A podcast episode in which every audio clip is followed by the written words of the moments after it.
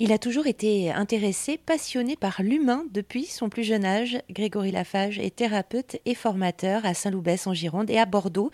Alors que faites-vous plus particulièrement, Grégory Lafage Alors, je suis thérapeute. Euh, j'ai commencé par la sophrologie. Ensuite, euh, je me suis formé à l'EMDR assez rapidement et j'ai trouvé euh, un outil fabuleux qu'on appelle l'énéagramme.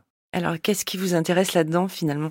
Alors, dans ces trois méthodes, déjà, c'est évidemment le cœur de tout ça, c'est l'humain et comment l'aider, comment lui apporter euh, des outils euh, pour qu'il puisse euh, se développer, pour qu'il puisse des fois sortir de problématiques plus ou moins légères ou plus ou moins difficiles.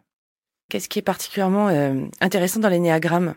Alors, si on parle de l'énéagramme, ce qui est très intéressant, déjà, c'est un outil qui est très ancien, puisque on le situe une des premières traces, euh, c'est euh, sous Pythagore, donc quelques millénaires. Il a aidé beaucoup euh, dans le développement spirituel et c'est dans les années 60 qu'il est passé dans le domaine de la psychologie, particulièrement avec Hélène Palmer et David Daniels, qui était prof à l'université de Stanford et qui ont un peu expurgé l'outil de, son côté spirituel pour le faire passer dans le domaine de la psychologie. Grégory Lafage, thérapeute et formateur en Gironde. Plus d'infos sur grégorylafage-thérapie.com et sur erzen.fr.